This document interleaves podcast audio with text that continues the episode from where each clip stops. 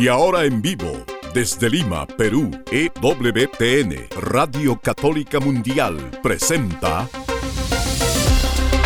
Más que Noticias, un programa informativo que analiza desde una visión de la fe los acontecimientos sociales, políticos y económicos más importantes de Latinoamérica, el Vaticano y el mundo. Más que noticias, respuestas a las interrogantes de los temas más actuales y la manera correcta de interpretarlos a la luz de la fe.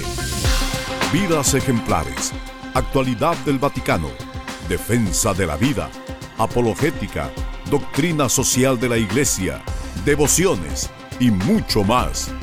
Esto es Más que Noticias. Comenzamos el programa. Amigos, bienvenidos. Están ustedes en Más que Noticias. Nosotros aquí en el Perú, desde Lima, Perú. Les saluda Guillermo Montezuma. En breve estará con nosotros Eddie Rodríguez Morel ante un problema técnico. Esperamos que lo solucionen en breve. Mientras tanto, comenzar con el programa dándole los avances, no sin antes tomar unas palabras de la Sagrada Escritura, en concreto de la epístola a los Gálatas, que dice así, pues, porque busco yo ahora el favor de los hombres o el de Dios, ¿O es que intento agradar a los hombres? Si todavía tratara de agradar a los hombres, ya no sería siervo de Cristo. Y dice un poquito más arriba en el número 8, pues, eh, pero aun cuando nosotros mismos o un ángel del cielo les anunciara un evangelio distinto del que le hemos anunciado, sea anatema, sea maldito. Como les tengo dicho, también ahora le repito, si alguno les anuncia un evangelio distinto del que han recibido, sea maldito, sea anatema. Con razón, muchos sacerdotes, lamentablemente he conocido sacerdotes que dicen, por favor, no nos leas nada de San Pablo. Yo cuando encuentro a San Pablo lo salto y si es posible también me hago la propia lectura del misal según lo que me dicte mi corazón. Bueno, eso es lo que hay en la iglesia. Lamentablemente estamos pasando momentos bastante tremendos, terribles y que hay que tomar conciencia, no son nuevos, estamos arrastrándolos de hace ya largo tiempo, pero en este tiempo se han agudizado más y con toda esta controversia del sínodo que pues está ya en marcha, nosotros simplemente tenemos que aproximarnos con un espíritu de una apertura al Espíritu Santo y también con una libertad para poder expresar lo que tenemos en el corazón, en nuestra mente y sin duda con un ojo crítico también en torno a los personajes que comienzan aparecer en escena, pero no sin antes mencionar también hoy día, amigos, que estamos recordando a San Francisco de Borja, este hombre que fue un hombre casado, que tuvo hijos, que tuvo unos títulos de nobleza inmensos, en verdad, muy importante, fue el tercer eh, superior o general de los jesuitas, un hombre santo que dejó todo para servir al Señor y en el momento en que Dios lo llamó, dijo el sí y vivió un espíritu de humildad, de apertura a la verdad, como ha sido característica de la compañía de Jesús, salvo estos últimos tiempos en que se encuentra en un estado de verdad, de verdadera tragedia, diríamos, por todas las posiciones heréticas y además de una infecundidad inmensa en la parte vocacional. Rezamos por la compañía de Jesús, por esos sacerdotes santos que hemos conocido y rezamos por esta compañía que se encuentra en estado de verdad muy lamentable. Rezamos por ellos y pedimos al Espíritu Santo que nos ilumine. Y miramos ya esta primera en nota. efecto.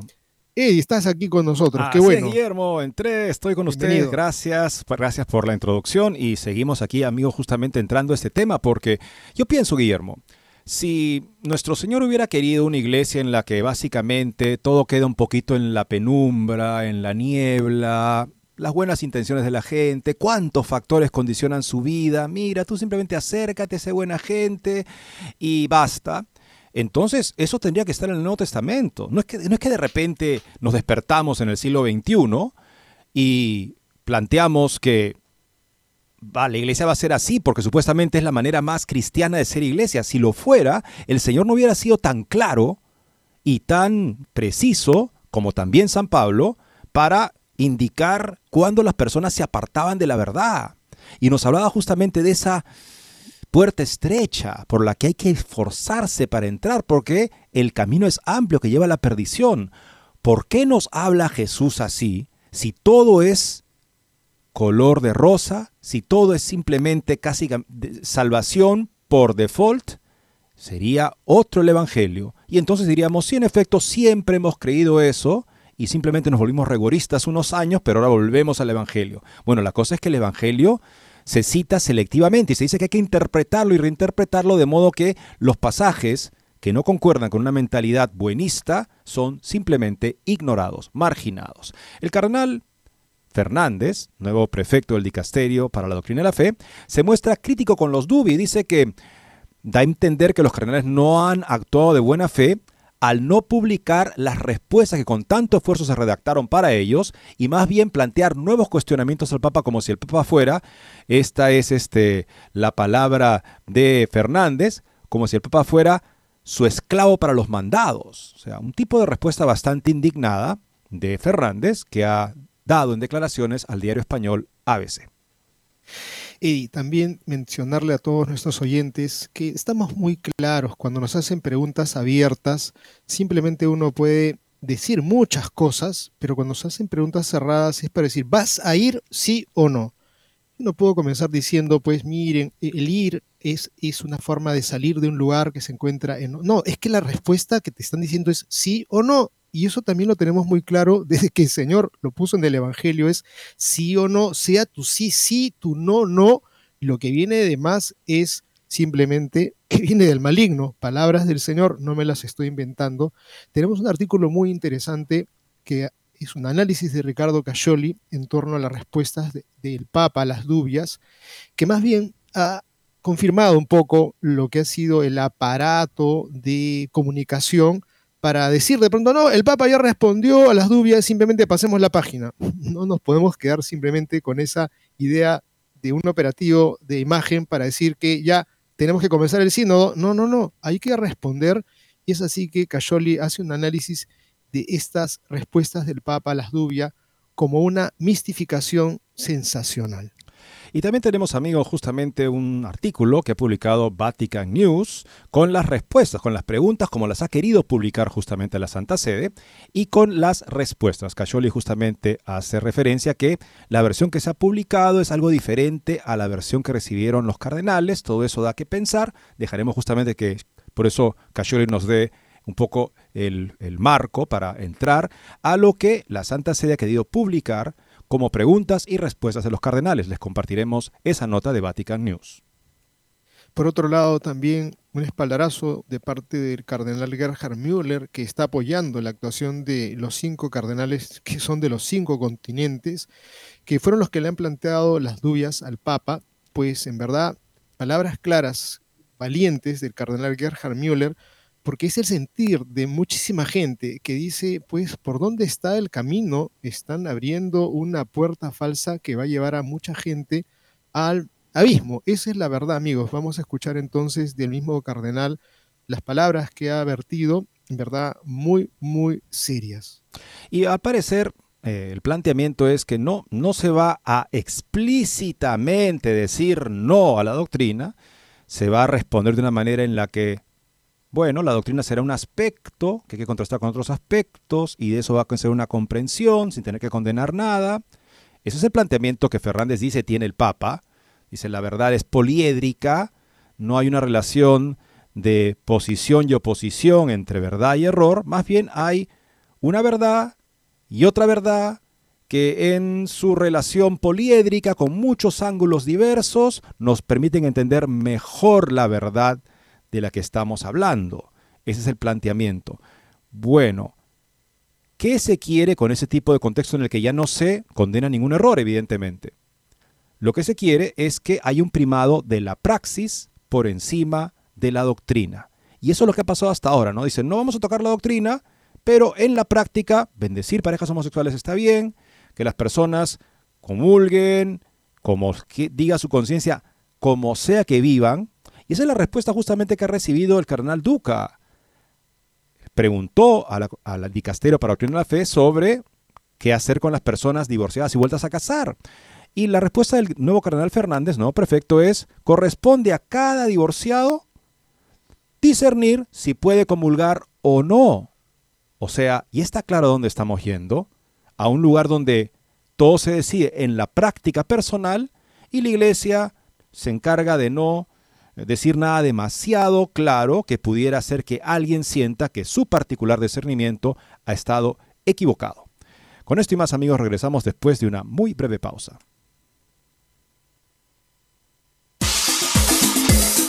No se muevan de EWTN, Radio Católica Mundial.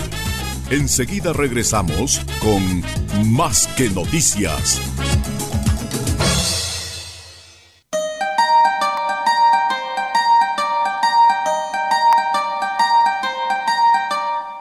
No olvides seguirnos en Facebook como Más que Noticias EWTN. Allí podrás encontrar las noticias que tratamos día a día en el programa. Además, pueden escribirnos con sus comentarios o sugerencias.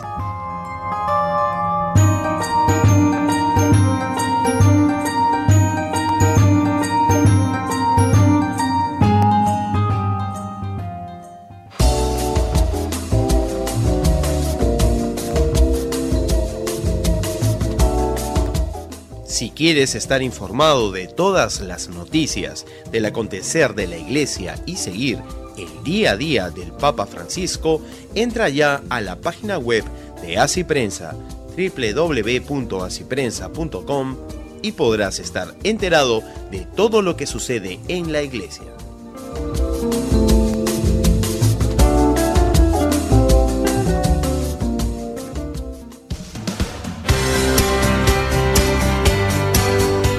Ya regresamos en EWTN, Radio Católica Mundial, con su programa Más que Noticias. Y así es amigos, comenzamos entonces con algunas manifestaciones del nuevo prefecto para la doctrina de la fe, que ha respondido de una manera bastante tajante como para decir, a nadie se le ocurra, en fin, hacer lo que están haciendo los cardenales en adelante. Los cardenales han querido justamente sentar una posición para dar al Papa la oportunidad de aclarar una manera de entender el sínodo y lo que el sínodo pretende lograr. No están diciendo los cardenales que el Papa piensa así. Quieren que el Papa se manifieste claramente que no puede ser interpretado el sínodo de una manera como una licencia para plantear una doctrina contraria a la doctrina de siempre, o interpretar una doctrina cristiana de modo que lo que la Iglesia siempre ha creído queda contradicho por una novedad que surja del sínodo. Es lo que le han pedido al Papa que haga. El Papa ha respondido de manera que no acaba de decir que eso no es posible. Y esa es la preocupación que sostienen los cardenales. Bueno, Monseñor Fernández, que es el nuevo prefecto del Dicasterio para la Doctrina de la Fe, que acaba de ser hecho cardenal, ha mostrado su desacuerdo con los cinco cardenales que han presentado las dubias al Papa Francisco antes del Sino de la Sinodalidad. En una entrevista al diario español ABC, el purpurado señala que el Papa ya ha respondido a los dubias de estos cardenales. Remarca que los firmantes no han publicado la respuesta del Santo Padre, que a pesar de sus muchas ocupaciones se tomó el trabajo de responderles. En lugar de publicar estas respuestas, declara, ahora hacen públicas nuevas preguntas, como si el Papa fuera así dice Fernández, su esclavo para los mandados. Una verdaderamente una falta de, delicadeza de este nuevo cardenal. Cabe destacar que los cardenales no accedieron al pedido del National Catholic Register de mostrar la respuesta enviada por el Papa Francisco con fecha 11 de julio, porque consideraron que solo estaba dirigida a ellos y no estaba destinada al público. Poco después de estas declaraciones, el Vaticano ha publicado el texto completo de la respuesta que el Papa Francisco dio a las cinco dubia, tal y como lo había solicitado el prefecto del dicasterio para la doctrina y la fe. Entonces, hay que comenzar a jugar un partido bien. Creo que le falta a este nuevo cardenal, en verdad, fair play, ¿no? O sea, jugar limpio. De pronto decir que como si el Papa fuera eh, su esclavo y que debieron publicar, porque seguramente si publicaban iba a, terminar diciéndole, están eh, poniendo a luz una cosa que es absolutamente privada. En verdad, este señor Fernández, nuevo cardenal, monseñor, deja mucho que desear con este inicio del partido. Y vamos, Guillermo, a esta nota que justamente he compartido contigo también al final de nuestro, nuestro, nuestra conversación, con respecto a la versión que ha publicado de las dubias y las respuestas Vatican News, la agencia de noticias de la Santa Sede.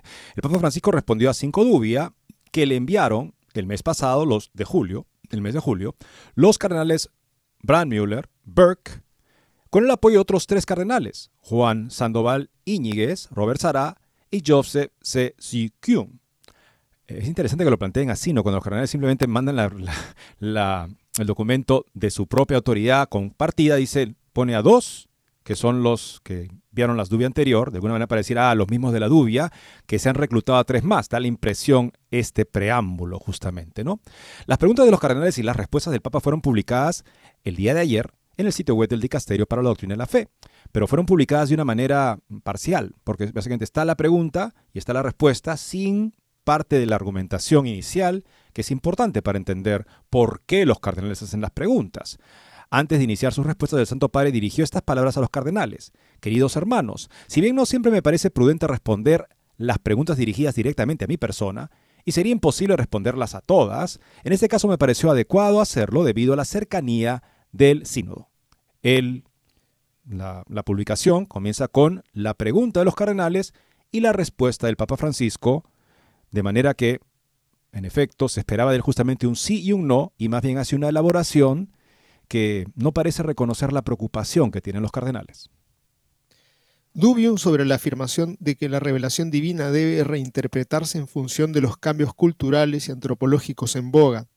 A raíz de las declaraciones de algunos obispos que no han sido corregidas ni retractadas, se plantea la cuestión de si la revelación divina en la Iglesia debe ser reinterpretada según los cambios culturales de nuestro tiempo y según la nueva visión antropológica que estos cambios promueven, o si la revelación divina es vinculante para siempre, inmutable, y por tanto no puede ser contradicha según el dictado del Concilio Vaticano II de que a Dios que revela se le debe la obediencia de la fe, de Verbum 5, que lo revelado para la salvación de todos debe permanecer para siempre íntegro y vivo y ser transmitido a todas las generaciones, y que el progreso de la comprensión no implica ningún cambio en la verdad de las cosas y de las palabras, porque la fe ha sido transmitida una vez para siempre, y el magisterio no es superior a la palabra de Dios, sino que enseña solo lo que ha sido transmitido. Esta es la respuesta del Papa, y está en varios incisos A, B, C. A. La respuesta depende del significado que ustedes den a la palabra reinterpretar. Si se entiende cómo interpretar mejor, la expresión es válida. En este sentido, el Concilio Vaticano II afirmó que es necesario que con la tarea de los exégetas, y agrego, yo agrego de los teólogos, vaya madurando el juicio de la Iglesia.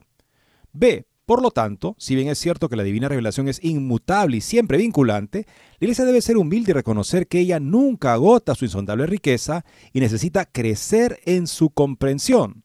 C. Por consiguiente, madura también en la comprensión de lo que ella misma ha afirmado en su magisterio.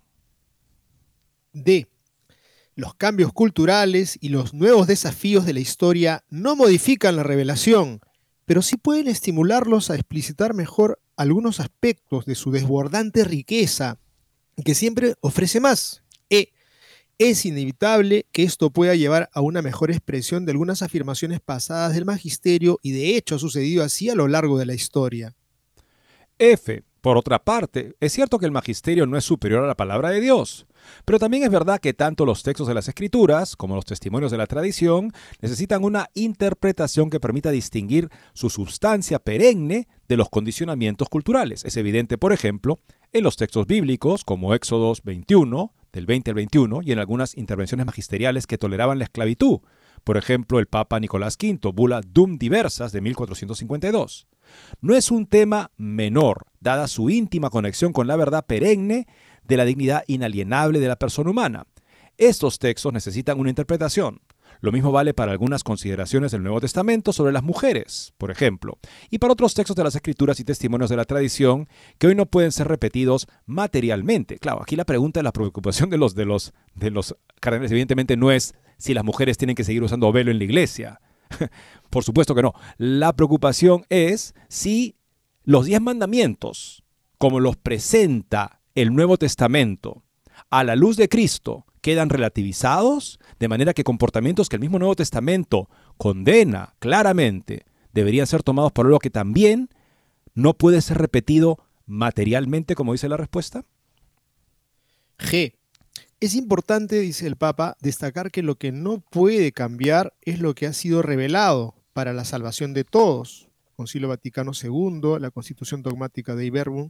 Por ello, la Iglesia debe discernir constantemente entre aquello que es esencial para la salvación y aquello que es secundario o está conectado menos directamente con este objetivo. Al respecto, me interesa recordar lo que Santo Tomás de Aquino afirmaba. Cuanto más se desciende a lo particular, tanto más aumenta la indeterminación. Pero acá quisiera decir una cosa. Esta, esta cita, yo pienso claro que esta carta es de Fernández, ¿ah? me permito decir eso para hacer la crítica que voy a hacer.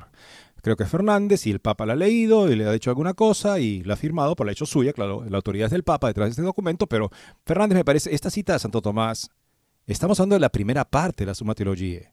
No es la parte que habla de la moral, es la parte que habla de la creación. Está hablando Santo Tomás seguramente del principio de la materialidad de los seres, que en la medida que uno va hacia una dimensión más pequeña, pierde determinación. Seguramente es eso, habiendo yo leído la suma y estudiado también, de lo que Santo Tomás acá. No está hablando de la moral, de manera que en la medida que yo llego más a una acción concreta a la que tiene que hacer el individuo, como que todo quede indeterminado y ya como que no se puede ver qué es, qué es bueno y qué es malo.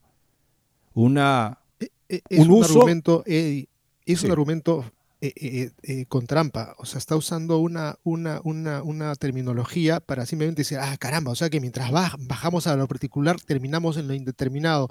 Estamos hablando de que son temas morales, en donde efectivamente hay que, hay que tratar de hacer matices precisos, no en cuanto a, lo otro, a la otra temática de la en efecto. Es lo que justamente estoy diciendo acá, que por la sección de que parte este, este, esta cita, no está hablando Santo Tomás de Aquino de la revelación cristiana ni de la moral cristiana. Letra H. Finalmente, una sola formulación de una verdad nunca podrá entenderse de un modo adecuado si se la presenta solitaria, aislada del rico y armonioso contexto de toda la revelación.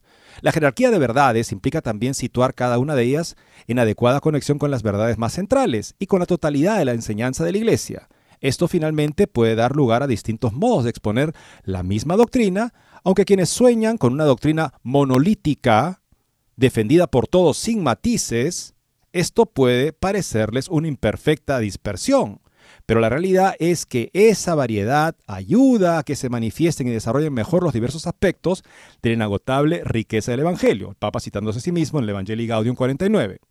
Cada línea teológica tiene sus riesgos, pero también sus oportunidades, escribe Francisco. O sea que defender algún aspecto de la doctrina en particular sería una visión monolítica, defendida sin matices. O sea, cuando yo hablo, por ejemplo, que una persona no puede, moralmente, no, puede, no es, nunca puede ser bueno, recurrir al acto sexual fuera del estado matrimonial, si yo digo eso, entonces yo estaría aislando supuestamente esa doctrina, o estaría más bien presentando esa doctrina para que se pueda entender a la luz de todo lo demás, por ejemplo, a la luz de la misericordia de Dios.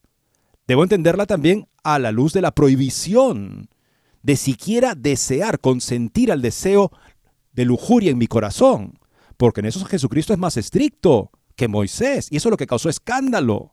Jesucristo dice, ustedes han leído que no se puede cometer adulterio, pero yo les digo, el que consiente a desear a una mujer impuramente ya ha cometido adulterio en su corazón.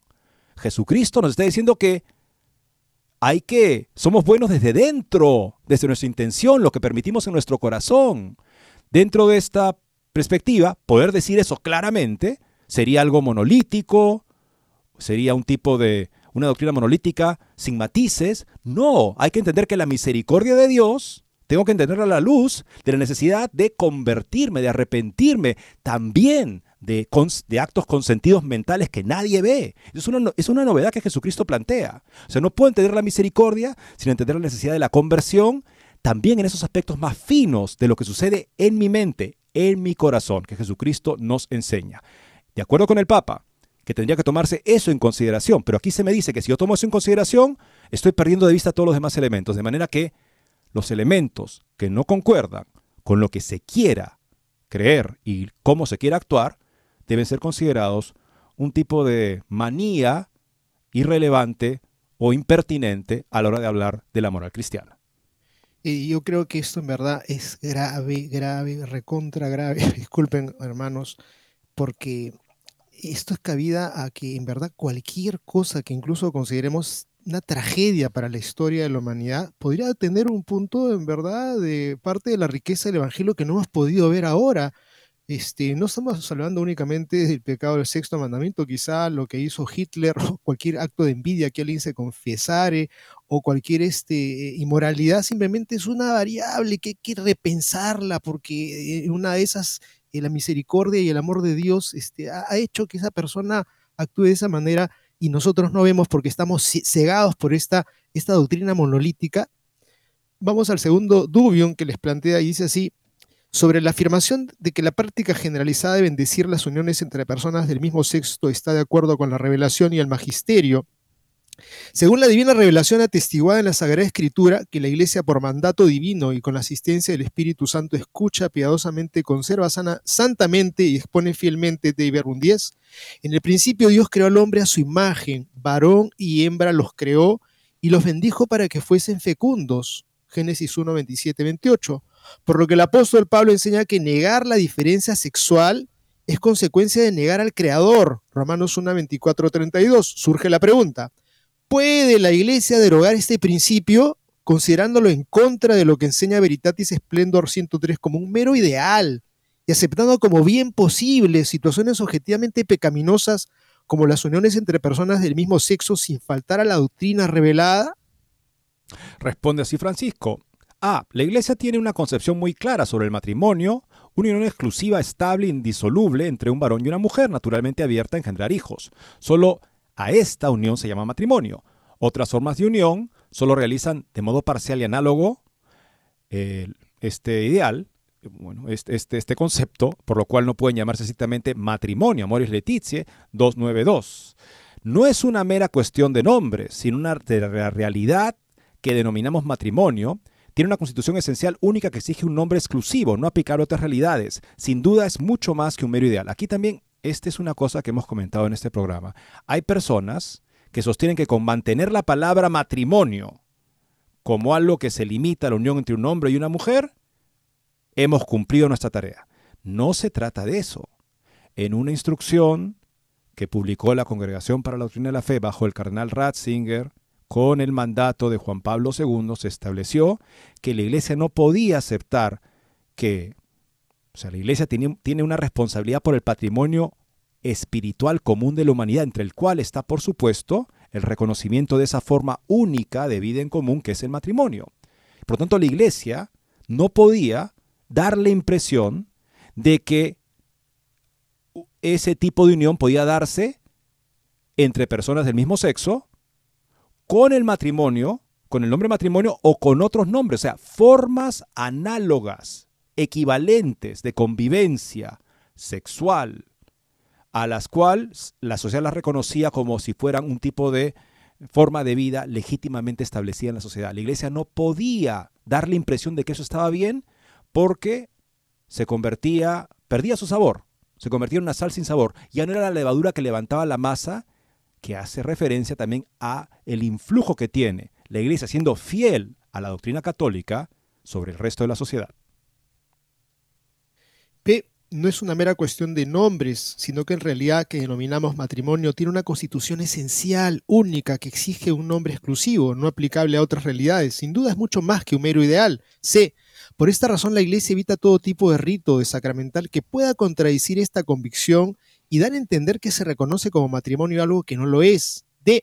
No obstante, en el trato con las personas no hay que perder la caridad pastoral que debe atravesar todas nuestras decisiones y actitudes.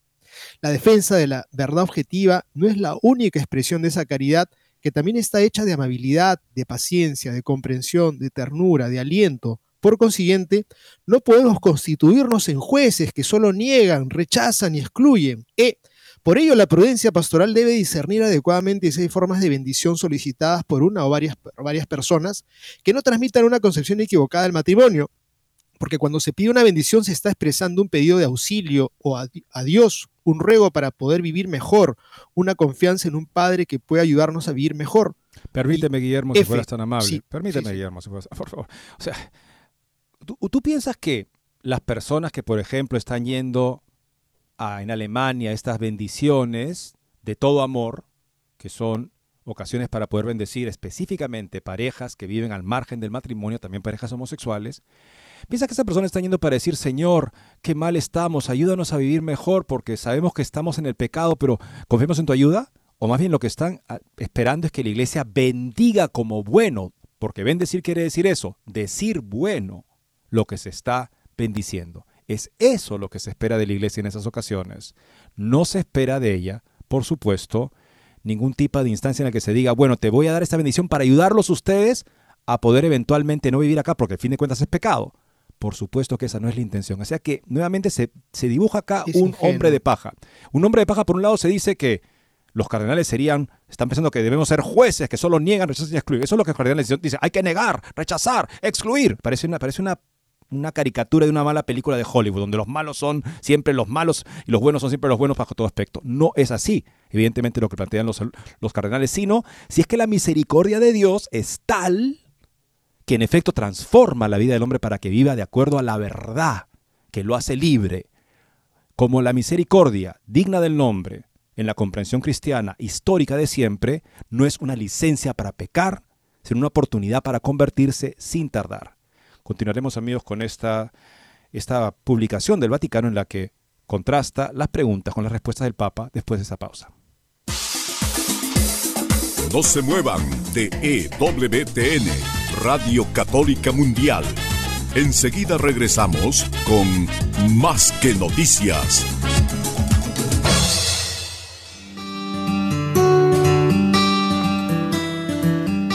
En la página web de EWTN podrás encontrar los programas de EWTN Radio y Televisión. Solo tienes que descargar los podcasts y así encontrarás tus programas preferidos. Recuerda en www.ewtn.com.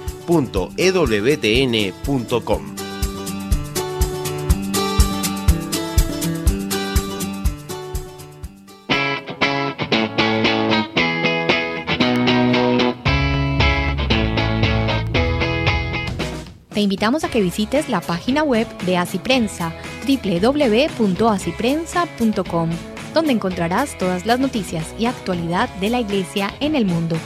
No lo olvides, www.asiprensa.com.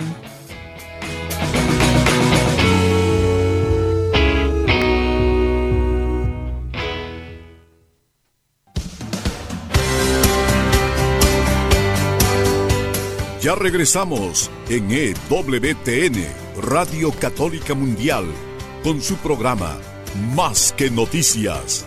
Para comunicarse en vivo con Más que Noticias, nos pueden llamar desde Estados Unidos al teléfono gratuito 1-866-398-6377 y desde cualquier parte del mundo al 205-271-2976.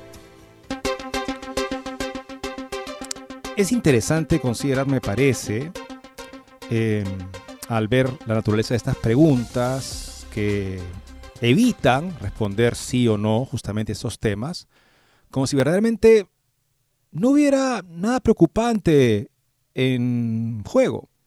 Como si cuando las personas que viven en una relación homosexual piden la bendición del sacerdote es para que los ayude a poder mm, superar su situación de pecado, que no lo es, obviamente. Y ellos lo que quieren es que la iglesia les diga, bendita tu unión. Como dice el padre que, el sacerdote este que les ha dado el retiro a los participantes de la sesión del sínodo en Roma, este dominico, que es una persona que dice que el amor homosexual es una expresión del amor legítimo, que puede expresar de alguna manera algo divino, incluso el amor. Sí, eso es lo que quieren estas personas justamente, es lo que quieren. Y en eso, si la iglesia les da la bendición, nos está encerrando en su pecado, porque la iglesia los bendice. El Papa habla de la mundanidad espiritual, que es cuando lo espiritual, lo religioso, se usa para confirmar situaciones mundanas, o sea, situaciones, por decirlo, de una caverna en la que viven los hombres cuando viven eh, reducidos a las cosas de este mundo. ¿No es eso lo que la iglesia estaría haciendo? Un tipo de mundanidad espiritual bendiciendo, tomando el poder que tiene de declarar bueno lo bueno para que pueda ser mejor, bendiciendo lo malo para que supuestamente pueda mejorar. ¿En qué sentido puede mejorar? si las personas que reciben esa bendición normalmente, salvo que seamos muy ingenuos o seamos sofistas, están pensando en que lo que la iglesia hace al decir eso es que finalmente reconoce su error de la iglesia y reconoce la bondad que siempre ha tenido ese tipo de relación. Recuerdo justamente lo que dice Aristóteles con respecto a tres tipos de pensadores con respecto a la verdad. Están los dialécticos, los sofistas y están los que plantean la verdad justamente como algo que se puede alcanzar. El dialéctico es una persona que tú dices algo y te lo pone a prueba. Y se limita a eso, a ver si lo que tú dices por lo menos se sostiene, si no es incoherente. No llega a decir si es verdad o no es verdad, solamente lo pone a prueba, el dialéctico. Pero el dialéctico, claro, dice, se puede decir que habla del mismo tema del que habla el filósofo, que es el que a través de la dialéctica busca llegar a la verdad, no solamente se quieta en evaluar lo que la gente dice, pero dice, ah, sí se sostiene, es posible, no es incoherente lo que dices. ¿Será verdad o no será verdad? ¿Quién sabe? Pero al menos no es incoherente, la dialéctica, que caracteriza más bien el método socrático de Sócrates, ¿no? Después está el sofista. El sofista es una persona que parece que fuera un dialéctico, parece que fuera un filósofo porque habla de todo, también como el dialéctico y el filósofo, pero es una persona que ha hecho una opción moral con respecto a la razón. La razón para él no es una facultad humana para llegar a la verdad, ni siquiera para poner a prueba las, tesis, pero sí hace uso de esa facultad para hacer carrera, para eh, quedar bien en la vida, para triunfar en la ciudad. Lo que le importa a él es triunfar y la razón y los argumentos que usa, al margen de la verdad o falsedad, lo que le importa a él es tener éxito sobre los demás y mantener su posición y incrementar su poder. No le importa finalmente el bien y el mal, para él es un argumento inútil, lo que le importa es él llegar a tener éxito en la ciudad.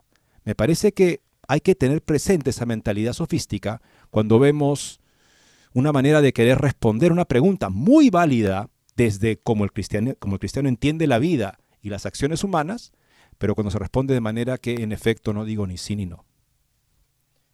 Eddie, de verdad, esto es lo que estás diciendo y lo que estamos mirando aquí en las respuestas, porque uno tiene que actuar y decir lo que el Señor nos ha pedido. Sea tu sí, sí, tu no, no, lo que viene de más viene del maligno. Pero continuamos con estas respuestas. Ya estamos en el capítulo F para esta segunda pregunta, que dice así.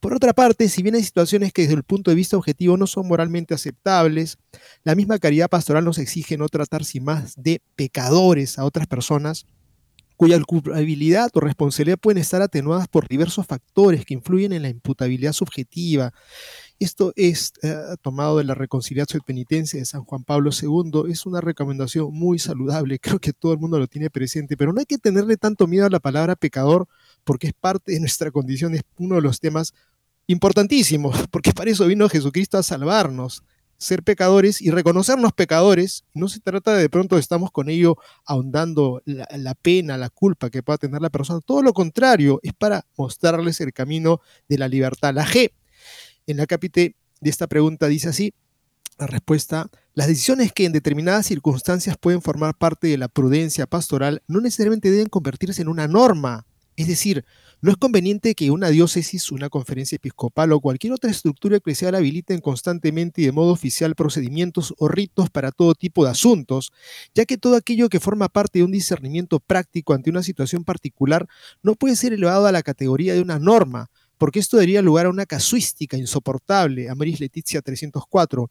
El derecho canónico no debe ni puede abarcarlo todo, y tampoco deben pretenderlo las conferencias episcopales con sus documentos y protocolos variados, porque la vida de la iglesia corre por muchos cauces además de los normativos. Pero en el caso de Bélgica, ellos ya hicieron hasta un ritual y simplemente preguntó si todos estaban de acuerdo y como ya estaban todos de acuerdo, ese ritual de pronto se convierte en una norma, en una regla ¿Y qué se ha hecho, amigos? Porque verdaderamente uno puede decir a una persona individual, pero cuando se juntan dos personas para hacer un delito, por decir, delinquir, creo que no sería lo más conveniente. O si te traen de, pronto, de herramientas de, odontología y tú dices, vamos a bendecir, vamos, oye, ¿y esto para qué te sirve? ¿no? Preguntarles, ¿no? Si son unos forceps, sí, los uso para sacar muelas, pero también los uso para hacer abortos. ¿Le puedes dar bendición a esos objetos? Creo que uno tiene que no ser tan ingenuo. Tercer dubium sobre la afirmación de que la sinodalidad es una dimensión constitutiva de la Iglesia, de modo que la Iglesia sería sinodal por naturaleza. Preguntan los cardenales, dado que el sínodo de los obispos no representa al colegio episcopal, sino que es un mero órgano consultivo del Papa. O sea, es un grupo, es como si fuera un consejo que el Papa reúne para que lo, lo ayude a pensar sobre ciertos temas.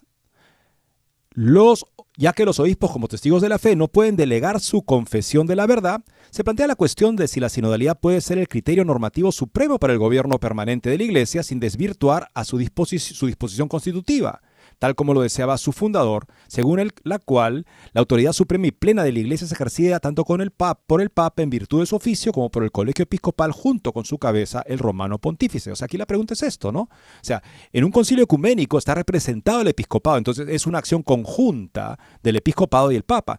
En un sínodo no es así.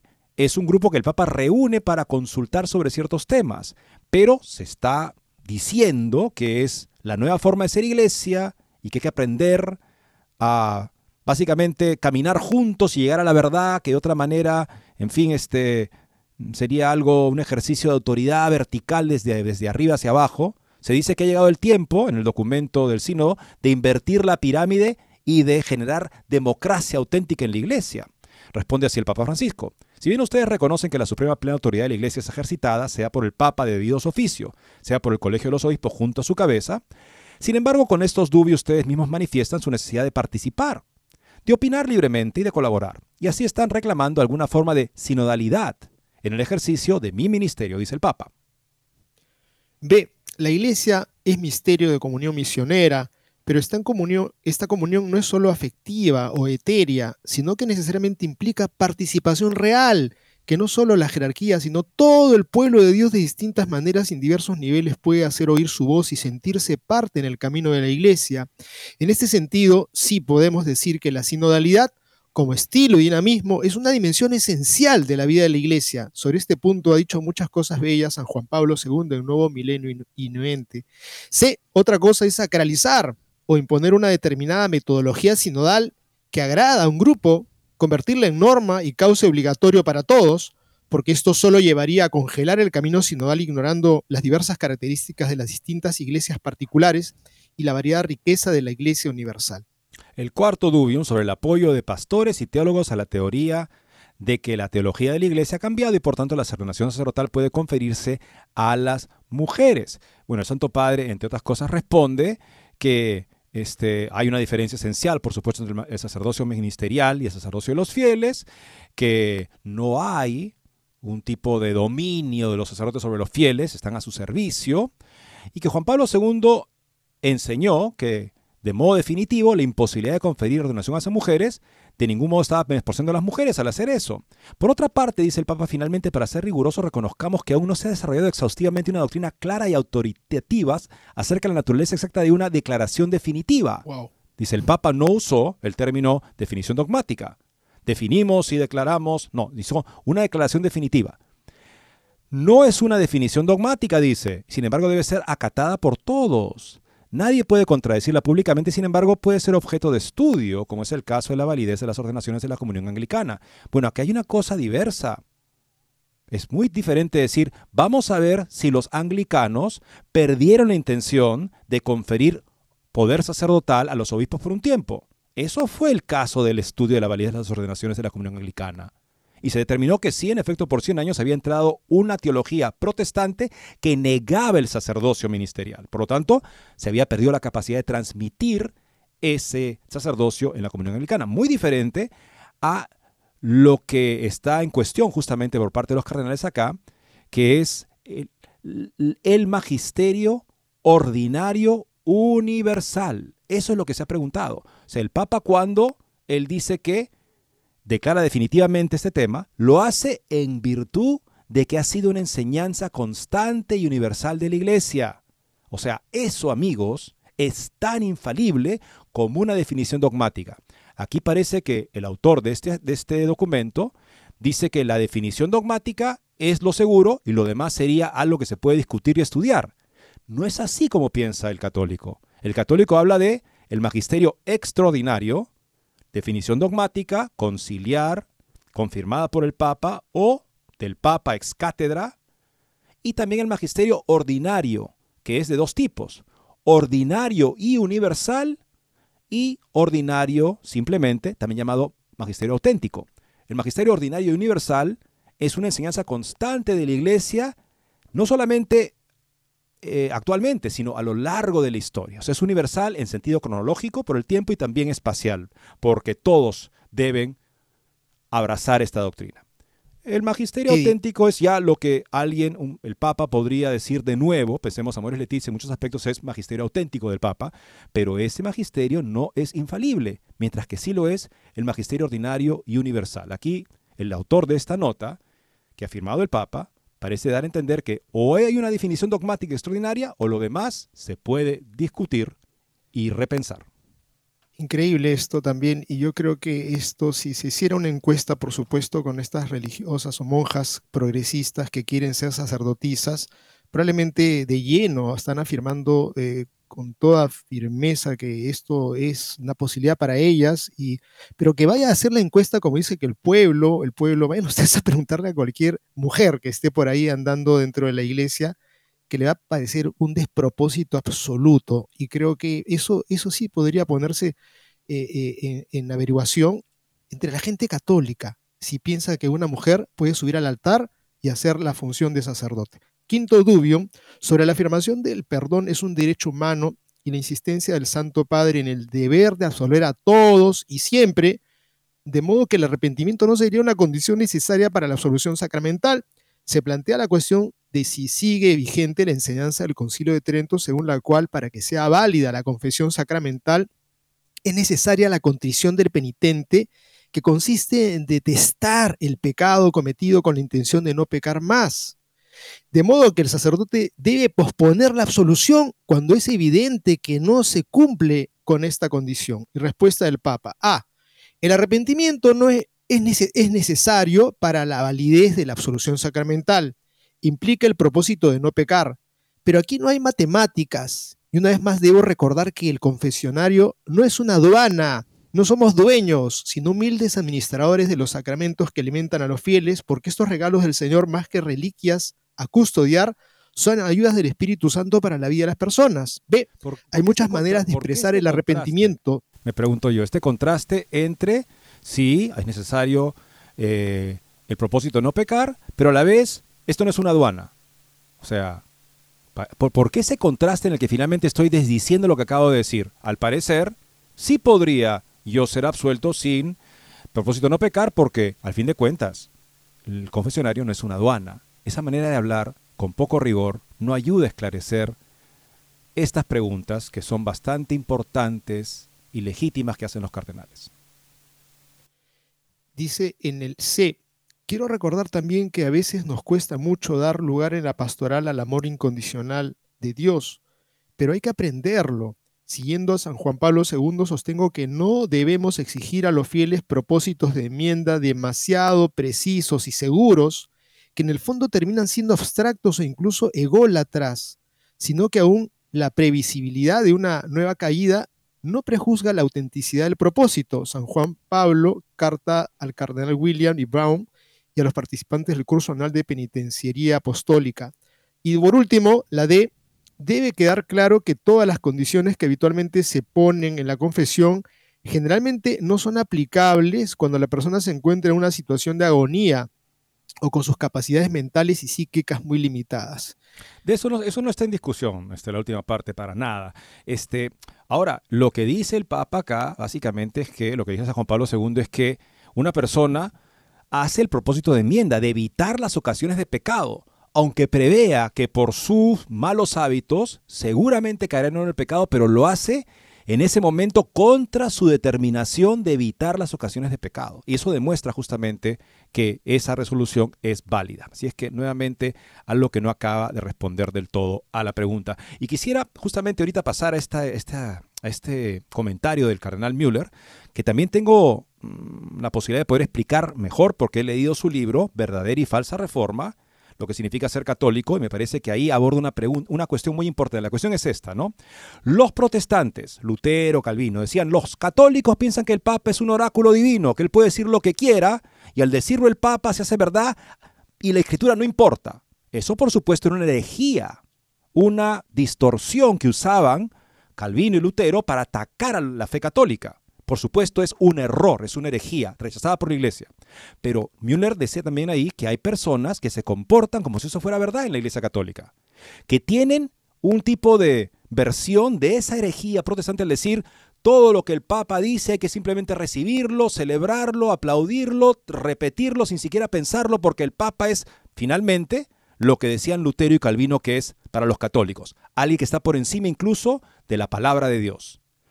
Eso es una versión católica, entre comillas, catolicismo herético, de la herejía de los protestantes que, atacan a los católicos justamente por poner al Papa por encima de la palabra de Dios. A eso hace referencia eh, Müller en este breve comunicado.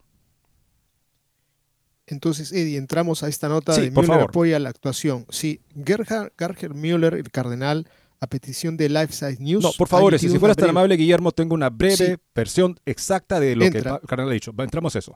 He definido la doctrina católica contra el pseudo-modernismo, especialmente en los últimos 10 años, cumpliendo así ante Dios, en mi conciencia, mi responsabilidad como obispo y cardenal por el bien de la doctrina ortodoxa. Pero me alegro cuando otros, a su manera, hacen lo necesario y recuerdan al Papa la responsabilidad que Dios le ha dado de preservar la Iglesia en la doctrina de los apóstoles. En la actualidad existe una posición herética, pero que favorece la carrera según la cual Dios se revela solo al Papa a través de la información directa del Espíritu Santo y que los obispos solo tienen que repetir ciegamente estas iluminaciones celestiales y transmitirlas mecánicamente como marionetas parlantes. Un obispo, sin embargo, en virtud de su consagración es el sucesor de los apóstoles y auténtico maestro del Evangelio de Cristo, pero en el colegio de todos los obispos con el Papa como principio visible siempre presente de la unidad de la Iglesia en la verdad revelada y en su comunión sacramental. Esta es la verdadera doctrina de la primacía del Papa y no el neopapalismo de los que quieren entregar la Iglesia de Cristo a la ideología del capitalismo ateo y antihumano de Davos. Su pretexto fraudulento es la adaptación de la supuestamente obsoleta palabra de Dios, como si en Cristo no se nos hubiera dado toda la verdad, a las normas de una antropología pseudocientífica antimatrimonial y una civilización de la muerte, aborto, tráfico de embriones, eutanasia, mutilación corporal por el llamado cambio de sexo. Todo católico cree la verdad divina y católica de que en Pedro están incluidos los obispos de Roma como sus legítimos sucesores, pero como discípulo de Cristo teológicamente ilustrado, o sea, formado, se oponen a la caricatura del papado tanto en la polémica antirromana de los reformadores en su tiempo, cuando decían que el Papa era un oráculo, que los católicos lo tenían por encima de la palabra de Dios, como en una versión paparroteada, neopapalista o papagayista anticatólica. Así exponen la fe al ridículo ante un público secular que no cree en el hecho de la revelación histórica de Dios en Cristo y que utiliza al Papa, se den cuenta de ello o no, no importa, como autoridad para ganarse a, las, a sus ojos, retrógradas e ignorantes masas católicas para el nuevo orden mundial 2030. O sea, el Papa es la autoridad incuestionable. Si logramos que el Papa hable de una manera ambigua, según nuestra agenda, esta masa ignorante, retrógrada católica, va a ponerse a línea con la nueva agenda y con eso tendremos el mundo según nuestros planes. Bueno, el Papa no es ese tipo de oráculo que todos tienen que repetir como papagayos. El Papa tiene que expresarse según la fe de la Iglesia. De no hacerlo, en ese caso, pues ya cesa la vinculación de lo que el Papa dice, y si fuera a haber una contradicción en ese caso, por supuesto hay que pedir aclaraciones, porque lo que el Papa dice y hace puede ayudar a confirmar la fe de los fieles o debilitarla causando escándalo. Amigos, hemos llegado al final del programa. Recordar que es el tiempo de los laicos también. Es el tiempo en que tenemos que rezar por los pastores. Tenemos que ayudarlos con nuestro testimonio, con nuestras preguntas, con nuestro deseo de que puedan cumplir con su misión, que sean santos y que no sean del mundo, mundanos, alejados de Cristo. Muchas gracias por su sintonía y Dios mediante mañana volveremos a estar con ustedes.